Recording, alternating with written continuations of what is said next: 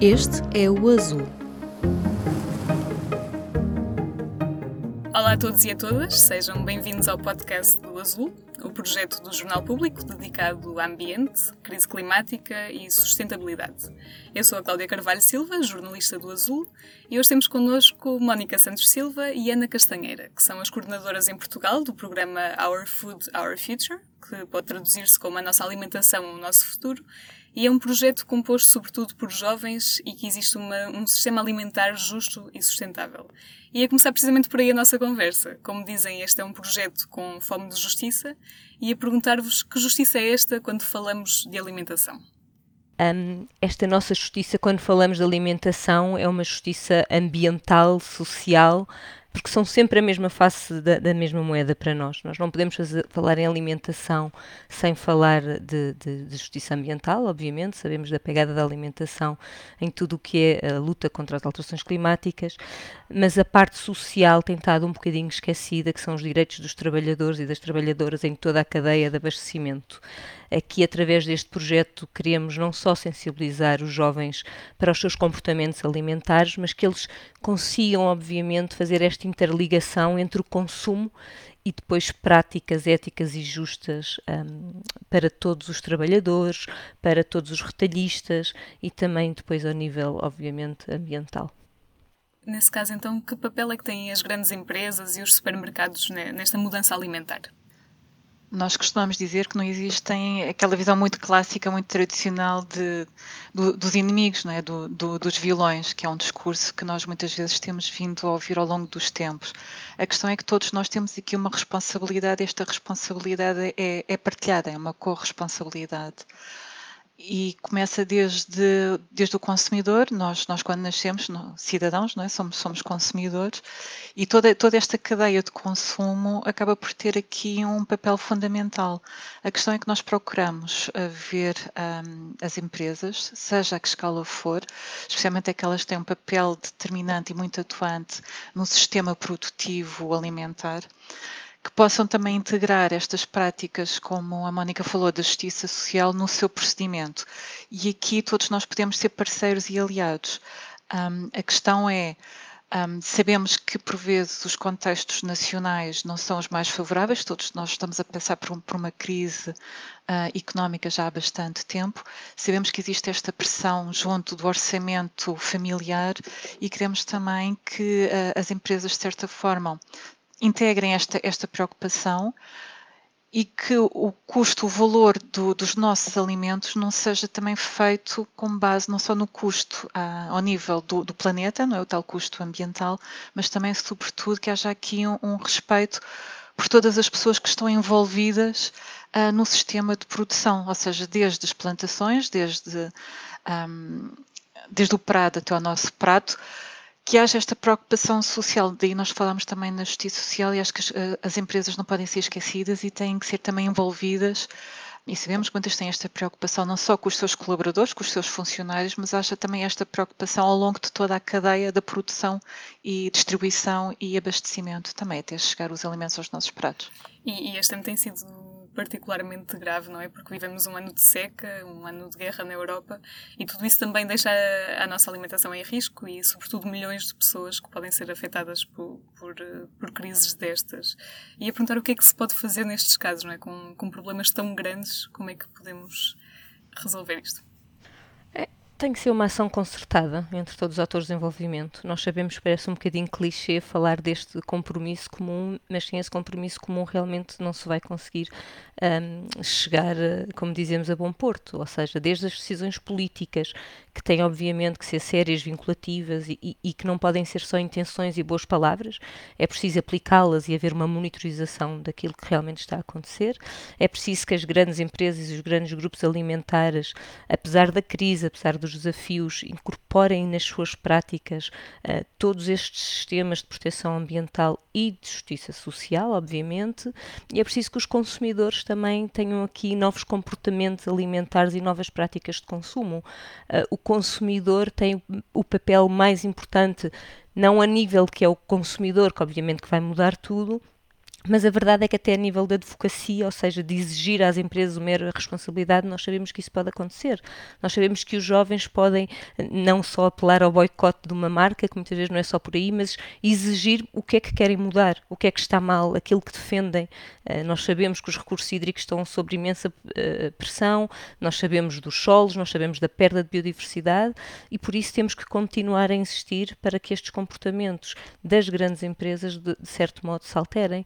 E, e, esta nossa ligação, muitas vezes emocional à comida, porque então em Portugal há muito esta ligação à comida, também tem que ser alterada. Esta ideia do prato cheio, uh, do tipo de alimentos que, que, que, que, temos estado a comer, é preciso repensar isso. Mas se a ação não for consertada a vários níveis, fica sempre um desnível na, na, na, naquilo que poderiam ser os nossos objetivos comuns e, e vão comprometer, já estão muito comprometidos, por exemplo, os Objetivos de Desenvolvimento Sustentável, mas se não tivermos agora uh, estes oito anos que nos restam, ou sete anos e uns meses, então mais difícil vai ser de assegurarmos um mundo mais justo, mais digno e mais sustentável.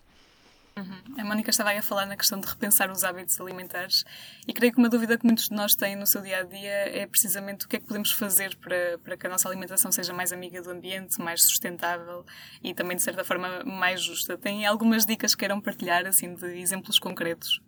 Eu acho que não existem soluções mágicas ou, ou, uma receita que seja aplicável da mesma maneira, de forma igual a todas as pessoas, porque cada pessoa, cada família é única e nós não, não, não podemos sugerir aqui soluções que possam ser aplicáveis com um determinado orçamento familiar e depois que não, não são com o outro.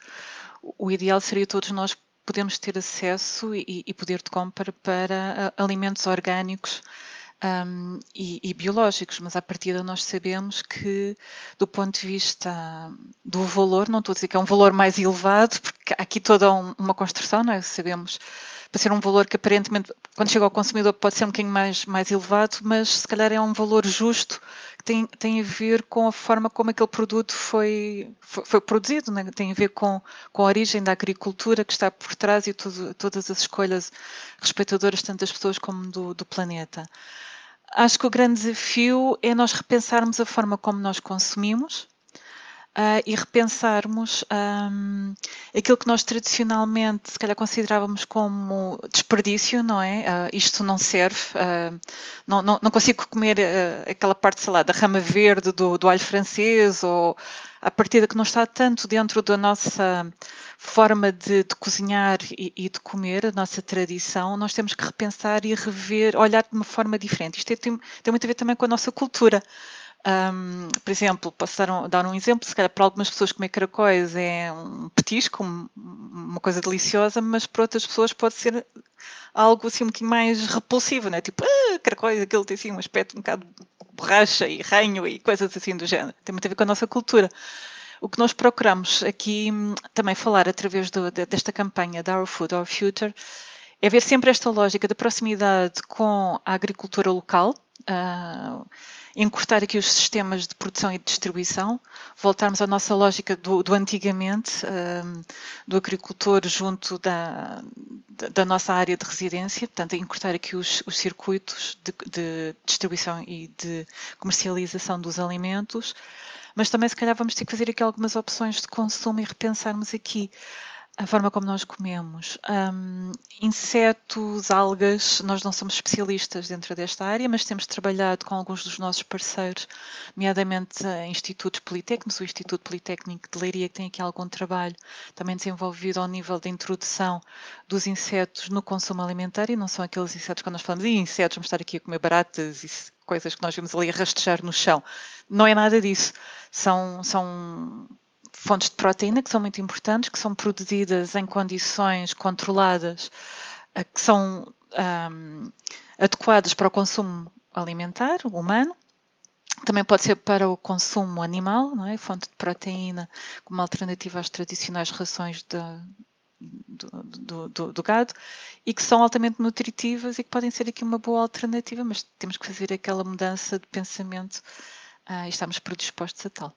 E os insetos uh, têm vantagens brutais um, se compararmos com outros alimentos, desde o consumo da água, a quantidade de espaço, as emissões um, de gases com efeito de estufa, é mesmo como a Ana dizia, uma, muito ligada à questão cultural, mas era uma bela oportunidade que aqui dávamos às farinhas, sobretudo ao nível das farinhas, muito ricas em proteínas, se conseguíssemos tirar aquele lado que está muito associado ao ai, que não vou comer aquilo, não vale a pena.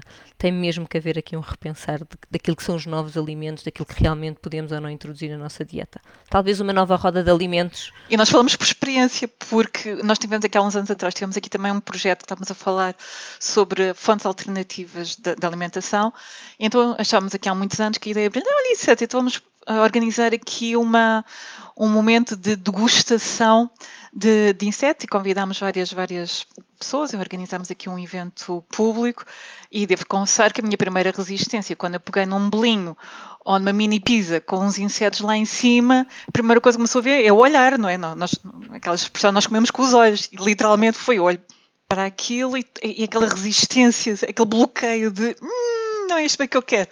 Mas depois provámos e de repente é diferente, mas é, é bom. E como é que foi a aceitação das pessoas no, no geral? Gostaram, não gostaram? A repulsa depois deu lugar à, à aceitação?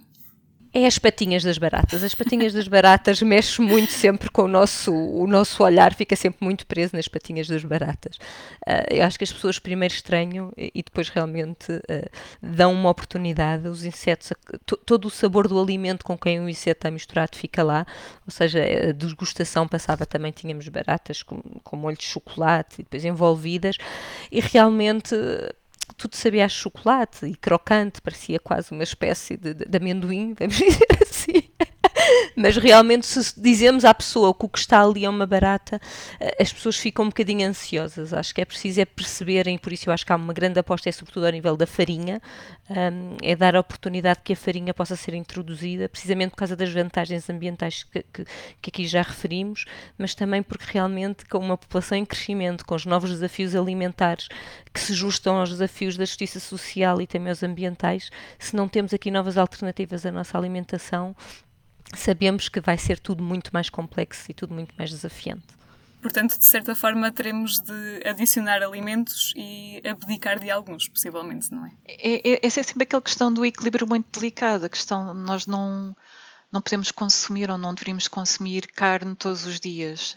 E depois, isto também é uma discussão que nós, sendo da área da cooperação e desenvolvimento, às vezes temos esta tendência de começarmos a pensar e se, e se, e se, e se, e acaba por ser assim uma longa pescadinha de rabo na boca.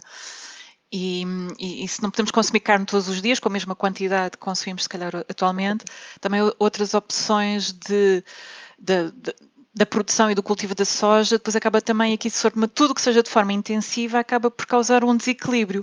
E o primeiro desequilíbrio que causa o primeiro impacto é ao nível do, do, do ambiente, né, dos solos, do impacto que estas culturas intensivas e monoculturas têm ao nível do ambiente, mas depois também acaba por prejudicar as próprias pessoas, que há muitas comunidades que utilizavam aquele, aquele campo, não é? Aquela área de cultivo para determinados produtos muito mais diversos e diversificados e agora de repente há toda aqui uma reconversão. Nós também somos muito, às vezes, críticas, entre aspas, sobre a questão dos superalimentos, né? que os superalimentos vão sendo moda e quase todos os anos há aqui um superalimento e agora o superalimento o é abacate, o abacate. O abacate. Uh, o abacate para tudo. E a perguntar isso também se, se há alimentos que vamos ter de abdicar. Por exemplo, vamos poder comer abacate em 2050 ou terá de ser noutras quantidades ou terá de ser com um tipo de produção diferente? É como a Ana dizia, é o justo equilíbrio. Eu, eu, não digo que a gente tenha que abdicar do abacate, mas quando toda a gente agora de manhã à noite come abacate e, e não, e, e, não pensa, ok, mas como é que o abacate chegou aqui?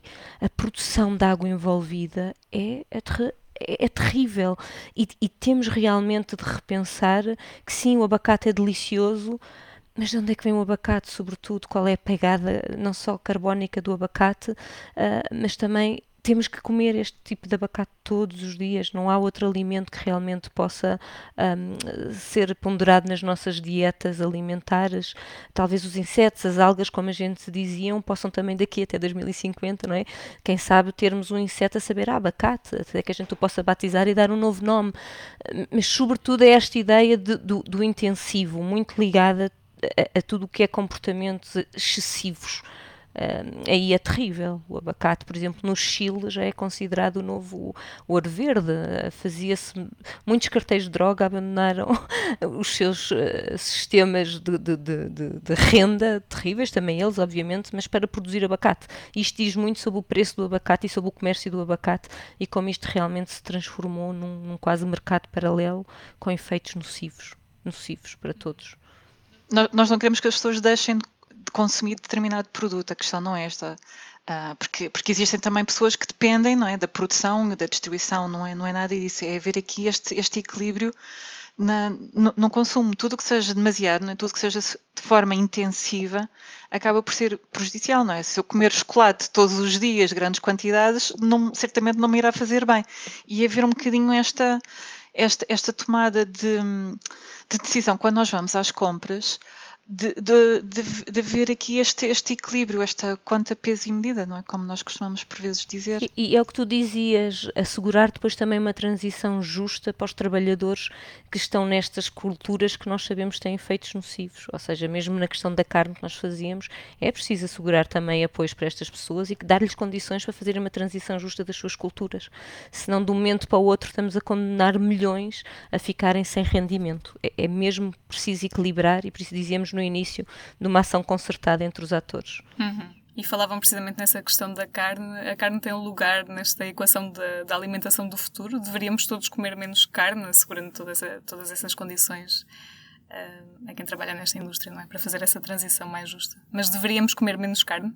Eu acho que sim, esta preocupação também tem muito a ver com a nossa saúde do ponto de vista do aporte nutritivo e da proteína.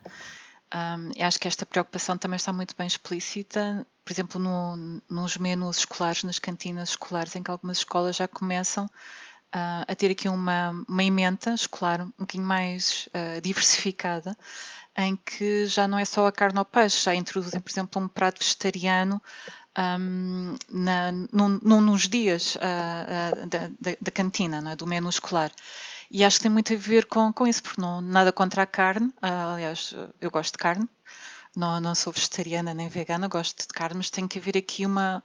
Porque, porque há toda uma indústria por trás o impacto que a carne um, representa. E agora nós, uh, com, com, a situação que se está a passar com a guerra na, na Ucrânia, é? com o preço, o aumento do preço uh, de todos os cereais, há, há toda aqui uma lógica por trás, é? Os animais precisam, precisam de rações, precisam de comer. Uh, portanto, há, há, aqui todo um, circuito económico por trás. É importante nós também termos em, em, em consideração e, e, todo o contexto que, que, nós estamos a passar, não é? Um, e já passamos algum tempo a intervenção do Fundo Monetário Internacional em, em, Portugal, depois veio a pandemia, o impacto que isto teve ao nível das nossas opções de consumo, uh, porque muitas pessoas ficaram sem, sem emprego, agora temos. Um, temos a guerra, a guerra na Europa, na Ucrânia, tudo isto tem um grande impacto na forma como, em última análise, na forma como nós vamos comer e nós temos que estar preparados. O aumento da inflação, nós temos que estar preparados para todos. Não quer dizer aqui a velha do restelo, uh, nem, nem, nem a pessimista, uh, não faz parte da nossa forma de estar, nem da nossa forma de ser enquanto uh, quem trabalha nesta área. mas há, há nós temos de estar preparados para o impacto que isto vai ter, em última análise, uh, na nossa função mais básica, que é a alimentação. E se a palavra fome tem aqui muita vergonha associada, um, e, e, e, associada à pobreza, e a pobreza aqui tem muitos rostos, e a fome é um desses, desses rostos associados à pobreza, nós temos que estar preparados e vir aqui ferramentas e mecanismos também de apoio, de solidariedade e de formas como é que nós conseguimos um, estar preparados e ultrapassar os grandes desafios que estamos agora a viver e iremos viver certamente nos próximos tempos. Sim, e aqui as, as, alterações climáticas, por exemplo, sabemos que vão deixar muitas pessoas em pobreza, em situação de fome também. Esta questão da guerra também, e depois temos ainda a questão do aumento da população previsto para as próximas décadas, é? que também nos terá de fazer repensar a alimentação que temos. E a perguntar-vos também de uma forma resumida o que é que vos vem à cabeça quando ouvem a expressão alimentação do futuro? A mim vem-me sempre à cabeça uma alimentação equilibrada um, e, e, talvez por feito trabalhar nesta área uma alimentação comprometida uh, com o ambiente e com os direitos humanos. Ou seja, aquilo que nós chamamos os ingredientes invisíveis não podem continuar a estar escondidos na nossa alimentação. Não posso estar a continuar a comer frutos vermelhos sabendo que vem de uma exploração de escravatura moderna e, e que eu estou tranquilamente em casa a ver uma série e a petiscar ali uns belos frutos vermelhos e alguém para eu estar a comer está em condições laborais completamente indignas e que estou a, a contribuir de forma massiva para problemas de escassez da água e que depois ando a tentar puxar água do chuveiro com um regador para as plantas, mas depois quando estou a comer não pensei nisso. Ou seja, sempre ligada para a minha alimentação do futuro às questões ambientais e às questões éticas. Ana? É um bocadinho por aí, não, não, trabalhássemos nós na mesma área, não é, Mónica? Acabamos por ter esta vida muito, muito partilhada. Para mim, a alimentação do futuro será sempre um, será e é um, um grande desafio, a forma como nós vamos, vamos consumir, mas tem que haver este, este, este equilíbrio entre, entre o planeta e, e, as pessoas. E nós temos aquela preocupação coisas orgânicas e biológicas, muito respeitadoras do, do, do ambiente e do planeta, mas talvez por defeito profissional eu procuro sempre ver as condições de trabalho do, do, dos trabalhadores e, e, o acesso a um salário digno que isso lhes permita depois ter aqui uma outra, uma outra forma de, de estar e de viver. Estávamos aqui a falar também na questão das pessoas e agora há pouco tempo vi uma estimativa que mostrava que cada português desperdiça à volta de 100 kg de comida por ano e a perguntar também se esta questão do desperdício alimentar é algo que devemos ter em conta para travar injustiças e para ajudar o planeta, até porque alimentos desperdiçados são também recursos desperdiçados. Sim, é inconcebível. Uh, são, eh, eu, o inquérito dizia mais de 180 quilos desperdiçados por família, quando depois temos quase mil milhões de pessoas também em viver em situações de, de, de, fome extrema. Mas, sobretudo, porque quando nós desperdiçamos um alimento, desperdiçamos os recursos, desperdiçamos dinheiro, mas mais uma vez tem muito a ver com o que a Ana dizia no início, não sabemos muito bem reaproveitar um, o, o alimento que temos. Aquela ideia que as pessoas ainda dizem o que é que se faz com as sobras ou o que é que vou fazer fazer de todo um alimento ainda não está muito enraizado. Há cada vez mais recursos para isso, há cada vez mais guias, mais receitas, tem havido também da parte dos retalhistas alimentares uma preocupação também de mostrar, porque também estão todos muito empenhados através, eh, e não queria ser muito dura, do greenwashing, mas a verdade é que há, há muito esta ideia de que vamos ser todos verdes e por isso temos por aqui uns livros de receitas um, a funcionar sobre desperdício alimentar, mas que faz diferença, porque os custos uh, sociais, os custos económicos e financeiros do gasto de desperdício alimentar são inconcebíveis. Imaginem isso por família em Portugal, são toneladas no, no, no no, final do ano, e depois ao nível da União Europeia. E depois havia outro estudo que também, o mesmo estudo dos dados do INE, falava do desperdício em toda a cadeia de, de abastecimento. Ou seja, tudo o que a gente não vê, ou porque a peça não está considerada em perfeitas condições, ou porque o nosso comportamento alimentar depois também se altera. Víamos um documentário muito interessante da, da Associação Reboot que dizia realmente porque é que nós só compramos bananas em cachos. Que, que, é uma coisa que realmente eu dei por mim a pensar porque é que eu só compro bananas em cachos. Não sei, eu sempre comprei bananas em caixa, então este tipo de comportamentos isto depois dá muito Ou seja, no sentido em que uma só banana não seria quase Nunca, nunca me lembro. Venda, não é? Sim, nunca me lembro de ter posto só uma banana no saco ou duas ou estivessem soltas, porque estou tão habituada a comprar a banana ao cacho que realmente já só compro bananas justas, atenção, e isso sim, nada de bananas de, de, de, de, de insustentáveis, mas realmente tinha muito este comportamento e esse desperdício que também fica no supermercado e sobretudo nas cadeias de retalho é brutal e, e e, e, este é o tipo de, de, de, alteração comportamental que nós realmente podemos fazer e evitar o desperdício alimentar até no ato de compra. Claro que aqui a indústria tem muito que se lhe diga, toda a fruta feia que não pode ser por causa do calibre, por causa da mancha, o facto de ainda apalparmos a comida, que é uma coisa que não conseguimos deixar de apalpar a comida. Eu às vezes penso que devia haver um boneco que devia dizer, ai, sempre que alguém tocasse numa fruta, uma espécie de buzina só para as pessoas perceberem, são comportamentos. É o assédio alimentar, quase. É o assédio alimentar, sim. Os, os alimentos são muito assediados e acho que às vezes o humor podia ajudar. E lançamos aqui o desafio aos grandes supermercados, ponham uma campanha para evitar o assédio ao alimento, porque realmente isso, isso isso traz consigo e arrasta tudo o que são problemas depois de desperdício, de manuseamento dos alimentos, e, e acho que os números deixam-nos muito que pensar e ver que estamos em 2022 e, e, que temos tanto trabalho pela frente e que os desafios só se multiplicam e que temos que nos comprometer um, ainda com mais entusiasmo sobre aquilo que realmente podemos fazer. não é fácil. Uhum. Ana, não sei se tem alguma coisa a acrescentar sobre este tema do desperdício. Olha, com, com, base naquilo que a Mónica estava a dizer, a minha cabeça de repente só estava a pensar aqui em slogans para a tal campanha dos supermercados do não toques na fruta ou não mexas na fruta, coisas assim do género. Mas já agora podem explicar também qual é que é o, o problema de, de mexer na fruta, de tocar? A questão tem a ver com o facto, não, não existe problema nenhum, é uma tradição muito nossa, nós gostamos até para ver se a fruta está madura, mas ao, o facto de nós começarmos a mexer muitas vezes na fruta acaba depois acelerar também o processo, começam a ficar tocadas, começam a ficar com aquelas manchas castanhas, por exemplo, na, nas, nas peras, e à partida nós nós queremos sempre que a fruta ou os legumes sejam bonitos, sejam quase perfeitos. Um, e acho que tem, tem, a ver, com, tem a ver com, o, com o calibre, mas também com, com, com, o aspecto. Não, não pode estar tocado, não pode ter um golpe, não pode ter ali uma, uma moça. E, e, não, e o facto de, às vezes, da fruta ou dos legumes terem um, um golpe ou uma moça não significa que eles estejam impróprios para consumo, só que não são tão apelativos do ponto de vista visual. E, e, se, e se, nós não, não, se não são apelativos, nós não os pomos, não os trazemos para casa e acabam por ficar ali por, por apodrecer e depois são tal mais uma fonte de desperdício um, alimentar que nós que é preciso, que é preciso combater. E isto é um, é um não gosto muito da palavra esforço, parece que estamos ali em, em esforço, não é? Mas acho que é, é uma é uma responsabilidade partilhada, é, um, é algo que nós podemos fazer, são os tais pequenos atos, os pequenos gestos que nós podemos fazer eh, diariamente e que vão ter um grande, um grande impacto.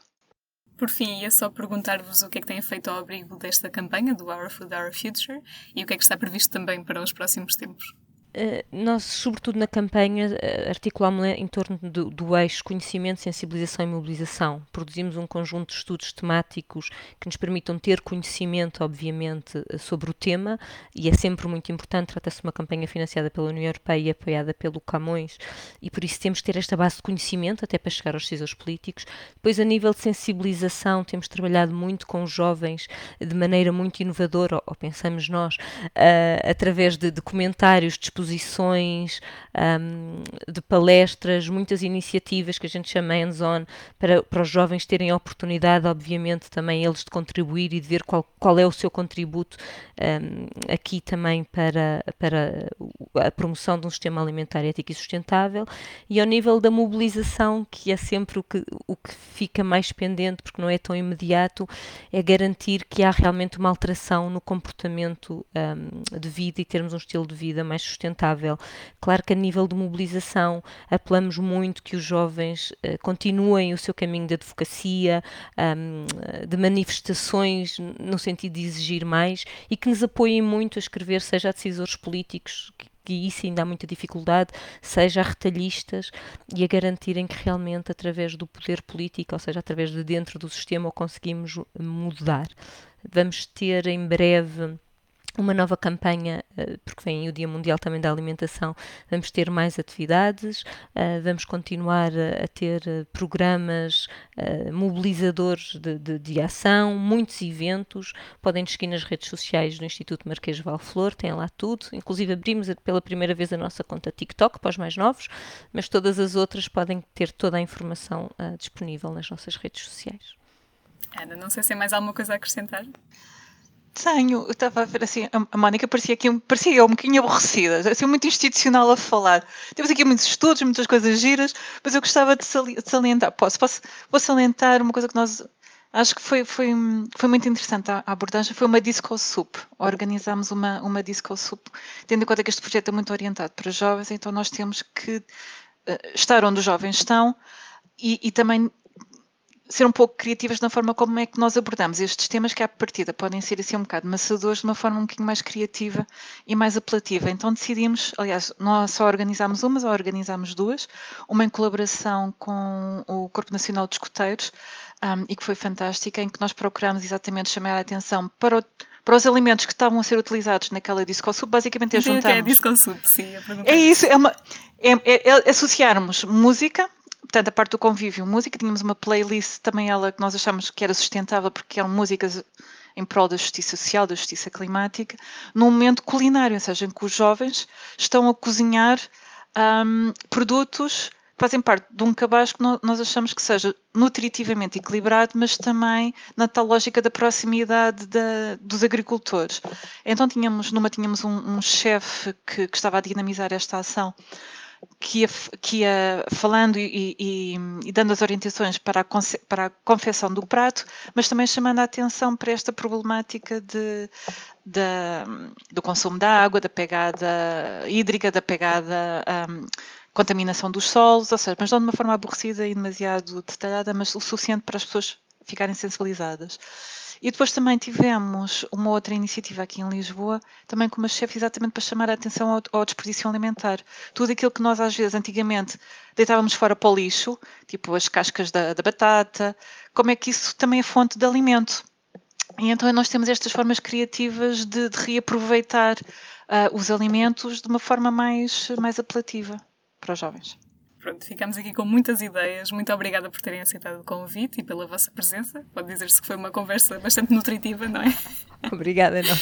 Sim, e obrigada a todos também que nos ouviram e até breve. Uma conversa conduzida pela jornalista Cláudia Carvalho Silva, as coordenadoras em Portugal do programa Our Food, Our Future, Ana Castanheira e Mónica Santos Silva.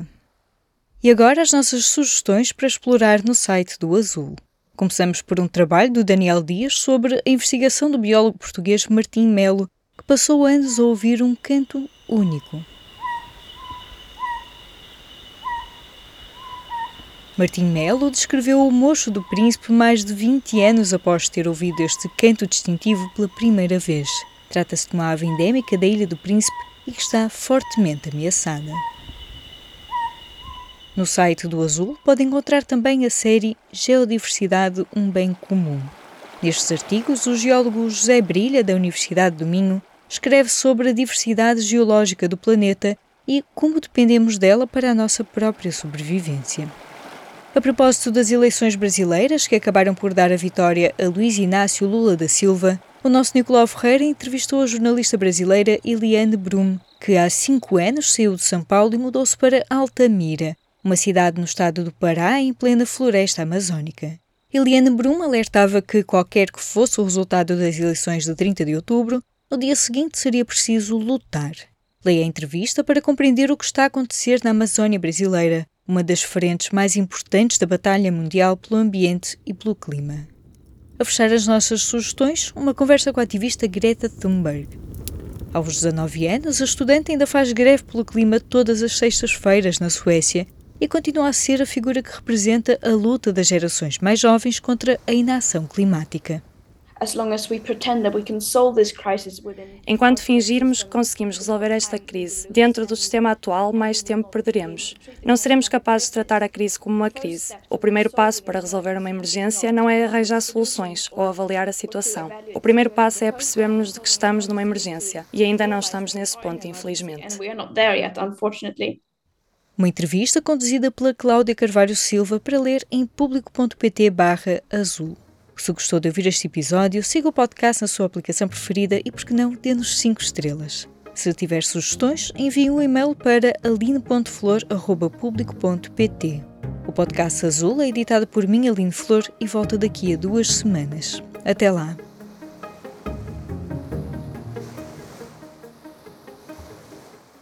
O público fica no ouvido.